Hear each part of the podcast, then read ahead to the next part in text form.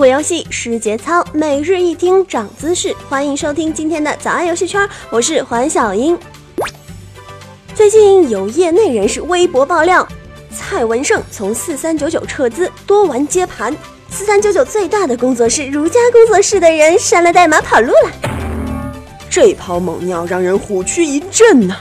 话说这如家工作室乃是四三九九平台的核心工作室，有《三 D 夜游》《魔神之怒》等优秀作品。堪称四三九九的王牌儿。如果这个工作室出了问题，四三九九恐怕真的要动了胎气。呃嗯呃元气。投资人撤资原本是很正常的事儿，但为什么会有工作室的成员跑路呢？跑路就跑路吧，你干嘛要删了已经写好的代码呢？当然是杀意已决，这得多大的仇啊！其实，在这之前呢，坊间就已经有了不少的传闻。今年二月份的时候，就有人发微博说，四三九九的高层想要留住如家团队的核心班子，出动了宝马政策，五台宝马留住五个即将出走四三九九的核心，并且承诺全工作室买房买车。奈何钱财一时留住了人，却留不住心。前不久啊，名为“夜游八卦”的新浪微博就爆料。四三九九最大的工作室如家工作室大内乱，去年还给了工作室老大一人发了一部宝马，这年底会还没开就大内乱了，可惜啊！四三九九管理的混乱在网上也不是什么秘密了，就有匿名人士在知乎提问：“你为什么从四三九九离职？”这个普通的提问呢，倒成了员工的诉苦大会。其中有网友做了全面细致的总结：一，没归属感。所有的项目被分隔成为不同的工作室，工作室之间相对独立，很像很多小公司组成的联邦公司，每天就吼着项目流水过千万了，人的期望被过度的消耗，过后就更没归属感和安全感了。二，内部关系混乱，难有晋升。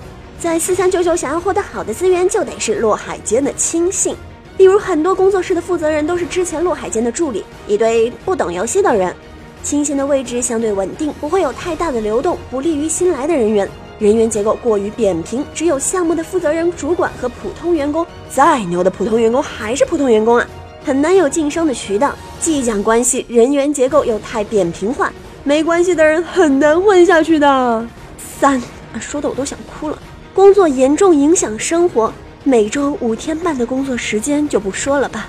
无耻的是无谓的好加班。没事儿做还得在公司待着，弄得貌似加班气氛很浓厚，实际是恶性循环。四三九九的扩张时期，大量从别的地方招人，这些人的家庭朋友都不在广州，而且住在公司附近，回家是对着电脑，在公司也是对着电脑，那还不如留在公司，还能混混加班费。慢慢就形成了即使没事儿干，我也耗着加班的气氛。苦了那些有家有室的人，还得莫名其妙的陪着耗着不走，生怕被抓了小辫子。根本原因啊，还是利益分配不透明。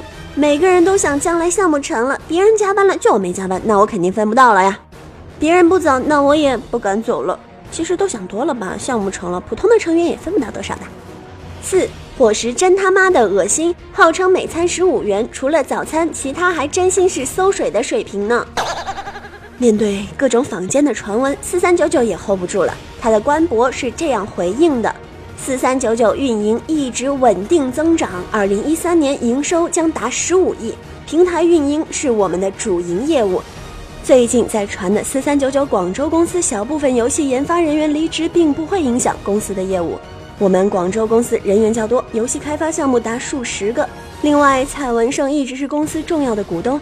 近来只是他的个人原因，慢慢的淡出了日常管理。截止十二月三十一日中午十二点，四三九九方面宣布对如家工作室成员陈金坤等人作出解聘的决定公告。四三九九是中国早期最大的页游开发商之一，最初由国内知名的草根站长李新平创办。在页游还没有兴起的二零零五年呢，蔡文胜入股投资四三九九，任董事长，负责公司的运营管理。李新平专注于产品开发，直到二零零七年夜游爆发开始，搭上了顺风车的四三九九赚了个盆满钵满。其实，在 IT 圈向来有个不成文的规矩啊，离职的员工是不太好批评老东家的。你有好前程了，攀高枝儿走了，回头还要落井下石，难免不叫人侧目。这回稀罕赤裸裸的出来接商吧，怕是有些脓该流出来了。好了，那今天的新闻就为大家播报到这里吧。那在节目的最后呢，小英也是在这里公布一下网易看游戏的听众交流群。那我也是希望在早安之外的时间跟大家有更多的交流。群号是三零二四四九三五八，三零二四四九三五八。这个群号也会写在今天的新闻中，希望大家踊跃的加入，跟小英多多的沟通，给节目多多提意见哦。好了，生命不息，八卦不止，我们明天再准时相约吧，拜拜。